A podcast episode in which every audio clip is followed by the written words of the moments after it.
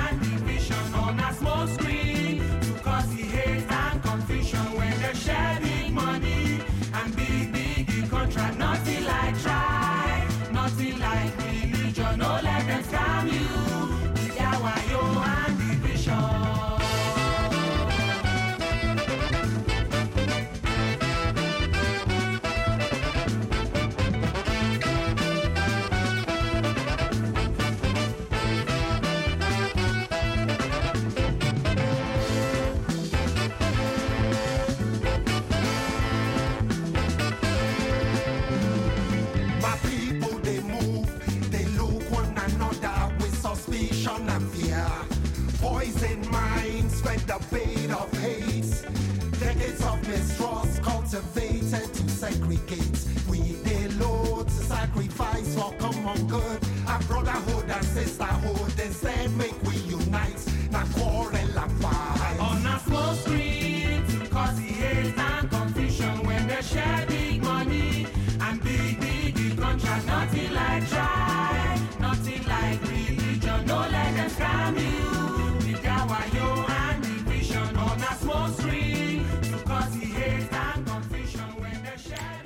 YouTube ist es längst ein eigenes umfangreiches Genre geworden. Lehr- und Erklärfilme zum Thema was man von Wes Anderson lernen kann.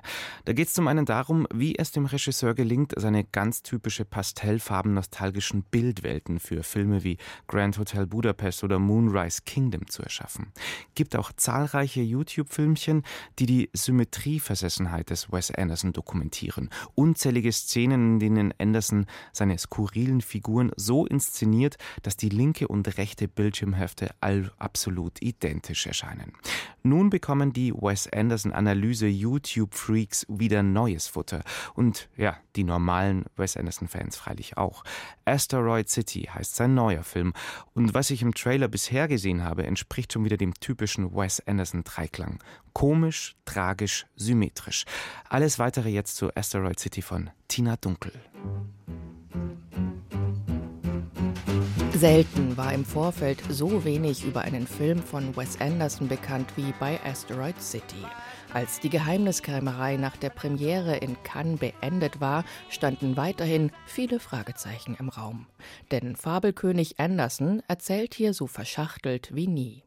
Asteroid City ist ein Film über eine fiktive 50er Jahre TV-Show, die hinter die Kulissen einer in der Entwicklung befindlichen Theaterproduktion blickt.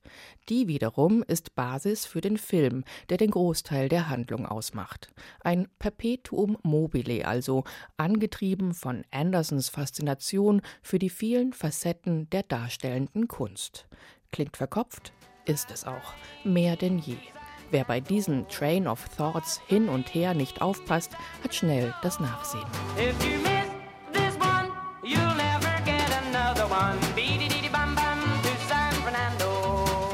Dabei ist vieles wie immer im Wes Anderson-Universum. Da ist zum einen sein stetig wachsender Schauspielerclan, diesmal unter anderem erweitert durch Neuzugang Tom Hanks. Er spielt den grantigen Schwiegervater von Hauptdarsteller Jason Schwartzman, der einen frisch verwitweten Kriegsfotografen mit vier Kindern verkörpert. Ihr seid nicht hier. Wir sind nicht da. Das Auto ist explodiert. Komm und hol die Mädchen, ich bleib bei Woodrow. Ich bin nicht Ihr Chauffeur, ich bin der Großvater. Wo seid ihr? Asteroid City, Farm Route 6, Kilometer 120. Da sind die surrealen Dialoge mit melancholischem Blick und minimaler Mimik getätigt von Figuren, deren emotionaler Haushalt rein oberflächlich so aufgeräumt ist, als wäre Marie Kondo persönlich aktiv geworden. Da sind die spleenigen Familien, zusammengesetzt aus neunmal klugen Kindern und vom Leben überforderten Eltern. In Asteroid City, einem unwirklich farbenfroh gestalteten 87 Seelen Wüstenort, irgendwo im US-amerikanischen Nirgendwo, trifft man auf eine ganze Reihe von ihnen. Hier nämlich werden kleine Genies mit astronomischen Ambitionen von der US-Regierung ausgezeichnet so zumindest der ursprüngliche Plan. Denn noch bevor die kleinen Wissenschaftler Wimpel, Plaketten und Schecks in die Hände gedrückt bekommen, unterbricht ein Alien die Feierlichkeiten und nimmt schweigend den Asteroiden an sich, der dem Wüstenort seinen Namen verliehen hat. Den Figuren im Film geht es dabei wie dem Kinopublikum. Was passiert gerade? Keine Ahnung. Die verwunderte Frage, was hier eigentlich los sei, ist Running Gag und Metaebene in einem. Sie beschäftigt die Menschen vor der Leinwand, auf der Leinwand, hinter der Bühne und vor der Kamera. Denn nur zur Erinnerung, die Handlung in der Wüste ist lediglich die Umsetzung eines Theaterstücks, das gerade entsteht. Man beobachtet also Schauspieler, die Schauspieler spielen, die Schauspieler spielen. Und weil auch sie in der Regel nicht jedem Gedankengang ihres kreativen Maestros folgen können, gibt es variierende Dialoge, die die Handlung in Frage stellen oder generelles Unverständnis das Stück betreffend artikulieren.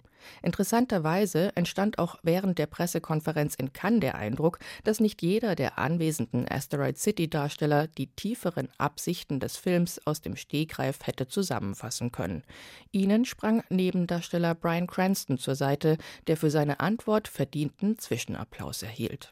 And that's, I think, in a nutshell, what the film meant to me is that we go through life. Meiner Meinung nach sagt der Film Folgendes. Wir leben unser Leben, wir wissen nicht, was passieren wird, wie lange wir leben werden, wer daran teilhaben wird. Wir müssen einfach weitermachen und unsere Geschichte erzählen. Just keep moving forward and, and be a storyteller.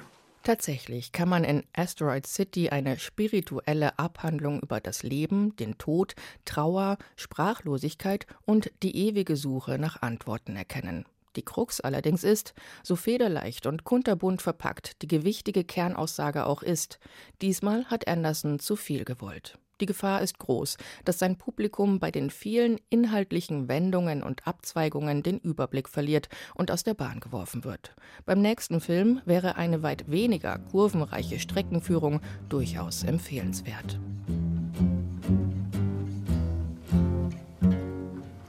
Ab morgen im Kino Asteroid City, der neue Film vom Gott der Symmetrie, Wes Anderson. Bayern 2, Sie hören die Kultur um 8.38 Uhr. Der Sektionssaal im Pathologischen Institut am Klinikum Schwabing in München ist über die vergangenen Jahre fester Bestandteil der deutschen Popkultur geworden. Unzählige geschminkte Fernsehleichen, die für unzählige Fernsehkrimis dort auf den Obduktionstischen gelandet sind. Doch diese Ära geht jetzt zu Ende. Schon seit einiger Zeit wird am Klinikum fleißig umgebaut und umstrukturiert. Und das hier könnte deren künftige Verwendungszweck für den Sektionssaal werden. Im Keller des Pathologischen Instituts nämlich lagert eine einmalige Sammlung an Präparaten und Skeletten, die aus weit über 100 Jahren Pathologiegeschichte erzählen. Daraus erwuchs der Wunsch, das alte Gebäude in ein Museum zu verwandeln. Doch so einfach ist das nicht, wie unser Autor Maximilian Sippenauer vor Ort erfahren hat. Es sind nur ein paar wenige enge Stufen, die hinabführen in den Bauch der Pathologie des Schwabinger Klinikums. Über der Kellertür prangt ein Sinnspruch auf Latein. Gaudet mors succure revite. Hier freut sich der Tod, dem Leben zu helfen. Der Tod als Lehrmeister und Alfred Rieperdinger, langjähriger Oberpräparator der Pathologie, als sein erster Gehilfe. Eigentlich ist Rieperdinger schon in Rente, was man dem vitalen Mann kaum ansieht, trotz seines schütteren grauen Haares. Doch er kämpft für die Zukunft eines medizinhistorischen Schatzes, der hier verloren zu gehen droht. Im Stechschritt führt er vorbei an den knapp 3000 Präparaten, die in Glasvitrinen zu sehen sind. Erster Stopp, Ein gewaltiges, plastiniertes Organ, fußballgroß, beige, übersät mit Dutzenden Pocken. Eine 10 Kilo Metastasenleber eines Tumors, eines anderen Primärtumors, da wird der Körper so monströs groß, stammt von einer Mitte 30-jährigen Frau. Direkt daneben eine weitere präparierte Leber, zwei graue hohle Höcker von Metastasen zerfressen. Der verstorbene Patient war erst 29 Jahre alt, schwerer Raucher, Lungenkrebs. Die Mutter hat mich dann mit Tränen in den Augen gebeten, diese Leber so zu präparieren und zu konservieren, damit ich sie quasi als Warnung für junge Leute habe, dass sie nicht äh, mit dem Rauchen anfangen sollen. Pathologie, die Lehre vom Leiden. Die Präparate hier im Keller der Schwabinger Pathologie erzählen viel davon. Seit über 100 Jahren werden hier besondere medizinische Fälle gesammelt. Sie berichten von persönlichen Tragödien, reflektieren aber auch die jeweiligen Lebensbedingungen einer Gesellschaft. Etwa der Querschnitt einer Lunge eines westdeutschen Bergarbeiters. Sie ist staubschwarz wie ein verkohltes Steak. Der Preis der Arbeiter für das bundesrepublikanische Wirtschaftswunder. Auch seltene Anomalien finden sich in der Sammlung. In einem Glaszylinder schwimmt ein Zyklopenfötus mit nur einem Auge in der Mitte der Stirn.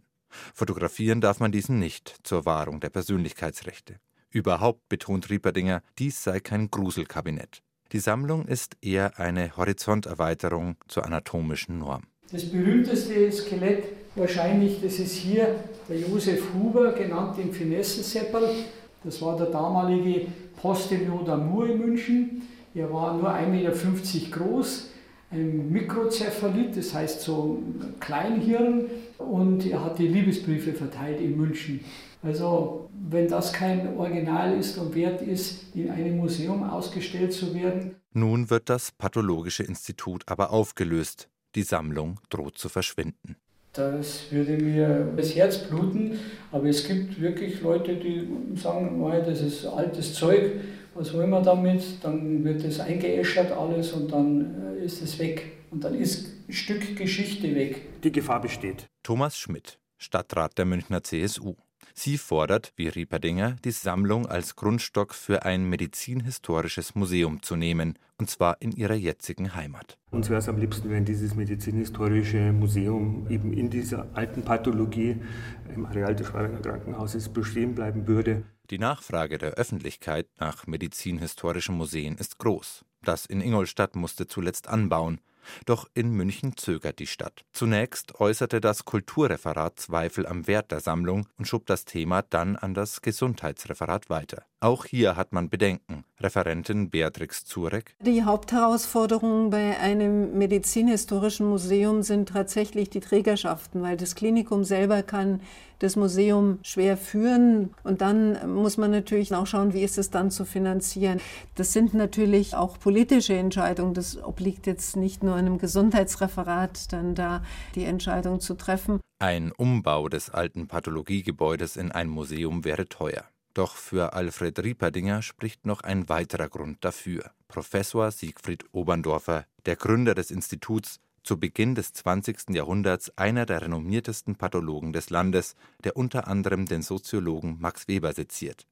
Doch da Oberndorfer Jude ist, wird er 1933 von den Nazis aus dem Amt gejagt. Diese Erinnerung, dass drei jüdische Ärzte, vor allem auch voran Oberndorfer, von einem Tag auf den anderen ihrer wirtschaftlichen Grundlage beraubt wurden und dass sie dann das Land verlassen mussten.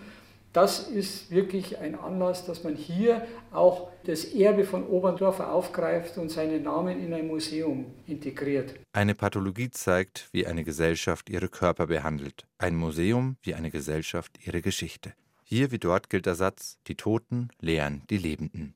Soweit die Pläne zu einem medizinhistorischen Museum am Klinikum Schwabing. Und wir hören das nächste Stück von Bantu aus Nigeria. Ten Times Backwards vom neuen Album What is Your Breaking Point? Der Albumtitel ist eine Anspielung auf die anhaltend instabile Lage in Nigeria. Die Bevölkerung des Landes, ja, die scheint nach den Protesten gegen Polizeigewalt und Kriminalität während der Pandemie nun am Ende ihrer Geduld zu sein. In diesem Sinne ist der Albumtitel zu verstehen. What is your breaking point? Die Frage, beziehungsweise die Hoffnung auf einen Wendepunkt hin zu politischen Veränderungen zum Positiven im bevölkerungsreichsten Land Afrikas. Hier sind Bantu mit 10 times backwards.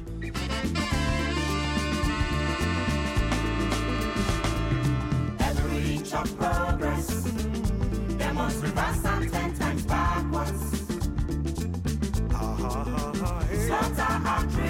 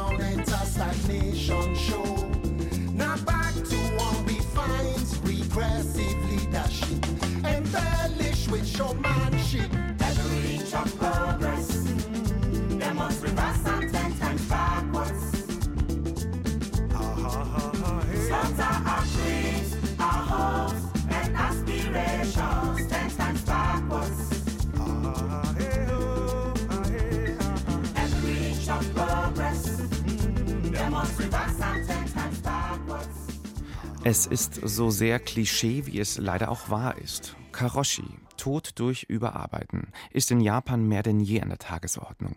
Landesweit gibt es allein 40 Spezialkliniken, die sich auf Karoshi-gefährdete Patienten spezialisiert haben.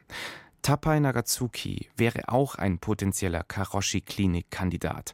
Ein Autor, der schreibt, bis er nicht mehr kann. Crazy Fun Fact. Nagatsuki hat über viele Jahre nebenher als Metzger gearbeitet. Quasi tagsüber geschlachtet, nachts geschrieben.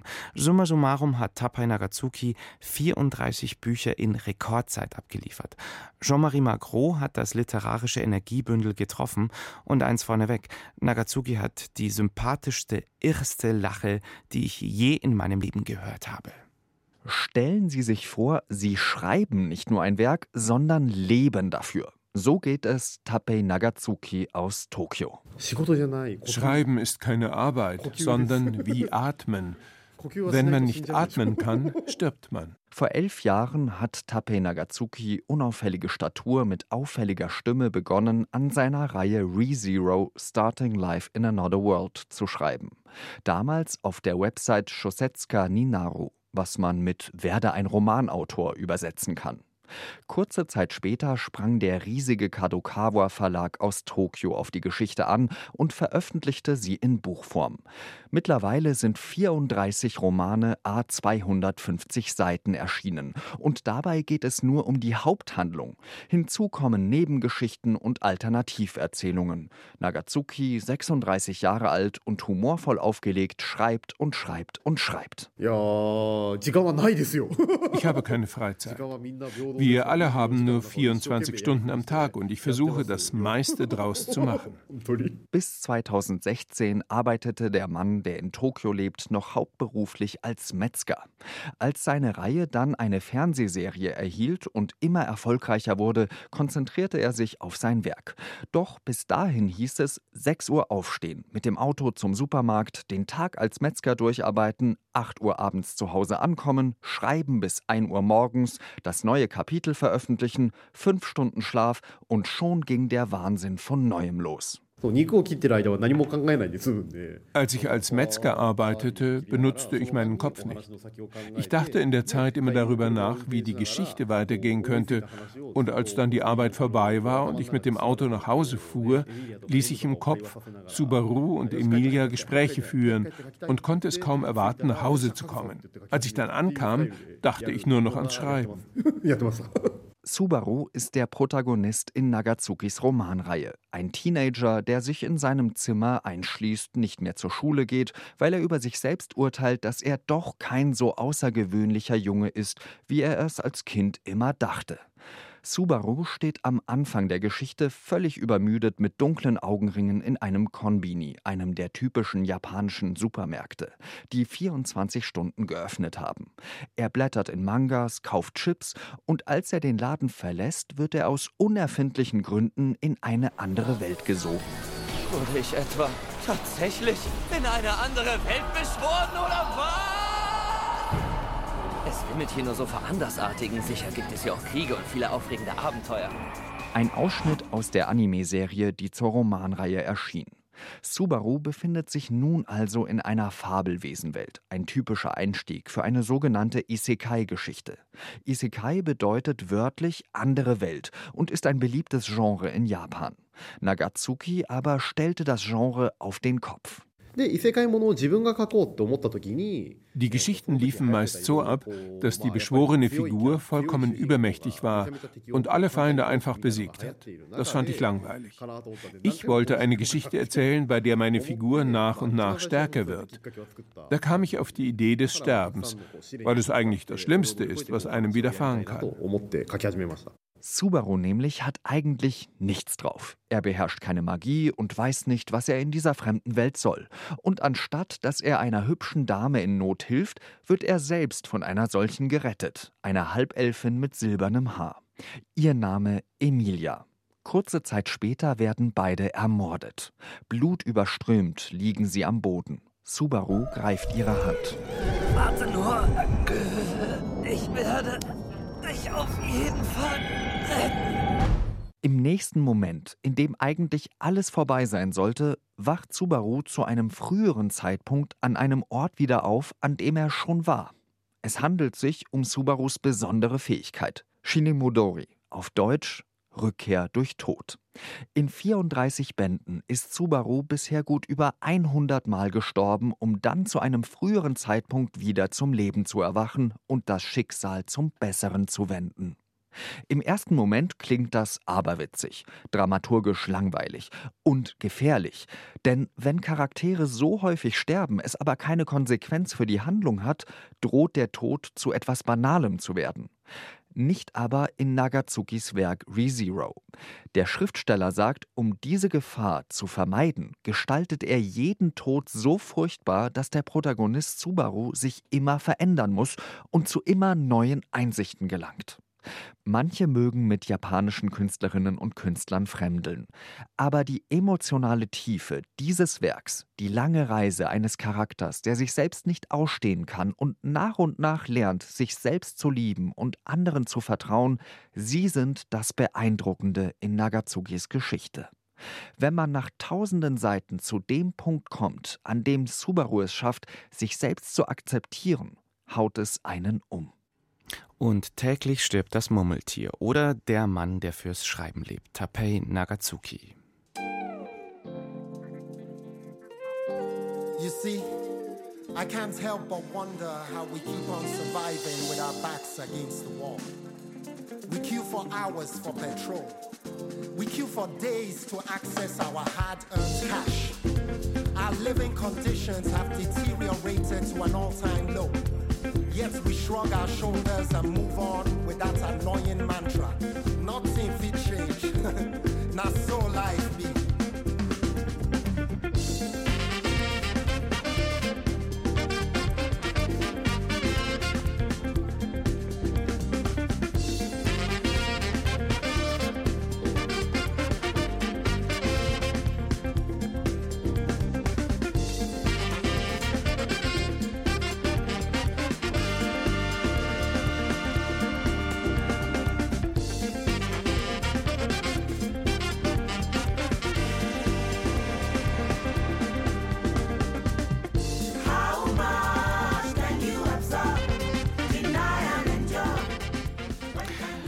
Wir wollen mit unserer Musik die Grenzen zwischen Funk und Politik ausloten, sagt Adi Bantu, der namensgebende Bandleader von Bantu.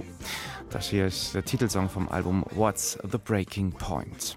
Und wir landen hier in der Bayern 2 Kulturwelt in der Tate Gallery of Modern Art in London. Capturing the Moment heißt dort eine neue Ausstellung, die die dynamische Beziehung zwischen zeitgenössischer Malerei und der Fotografie zeigen will. Im Mittelpunkt steht die Frage, wie Pinsel und Linse eingesetzt werden, um Momentaufnahmen einzufangen und wie sich Malerei und Fotografie gegenseitig beeinflussen und inspirieren. Aus London berichtet Imke Köhler. Kurator Gregor Muir steht vor einem Foto, das die US-amerikanische Künstlerin Dorothea Lange 1936 geschossen hat. Es ist ein ausdrucksstarkes Schwarz-Weiß-Foto mit dem Titel My Grandmother und zeigt eine Migrantin mit zwei Kindern auf dem Arm. Eine Momentaufnahme, die nicht nur die Probleme der Zeit, sondern auch die Stärke der Fotografie als Kunstform zeigt. Als die Fotografie aufkam, musste sich die Kunstwelt zu ihr positionieren. Die Vorstellung, dass die Malerei die Wirklichkeit am besten und nahezu akkurat abbildet, war passé. Die Reaktionen auf die neuen Umstände fielen unterschiedlich aus, und so hängen an der Wand neben dem Foto von Dorothea Lange Gemälde von Pablo Picasso, etwa die weinende Frau und der Matrose, ebenfalls ausdrucksstarke Momentaufnahmen, allerdings weit entfernt von fotoähnlicher Realitätsnähe. Kurator Muir. Ich finde das Interessante an Picasso, zumindest was ihn in dieser Ausstellung angeht, ist, dass wir hier einen Künstler haben, der eine Ausdrucksform jenseits der Fotografie entwickelt hat, obwohl er selbst ein Fotograf war. Man könnte fast behaupten, dass er versucht hat, die Notwendigkeit der Fotografie zu beseitigen, indem er einen eigenen Weg weiterverfolgt hat, der immer noch sehr stark von Interpretation Tradition geprägt ist. Zwischen den Bildern und Fotos sind Zitate von Kunstschaffenden zu lesen, auch von Picasso, der der Auffassung war, dass die Fotografie die Malerei von all ihrer Dichtung und ihrem Gegenstand emanzipiert habe. Sollten Maler dann nicht von ihrer neu gewonnenen Freiheit profitieren und andere Dinge tun? fragt Picasso den Betrachter. Die Zitate an den Wänden stehen mitunter in einem interessanten Spannungsverhältnis.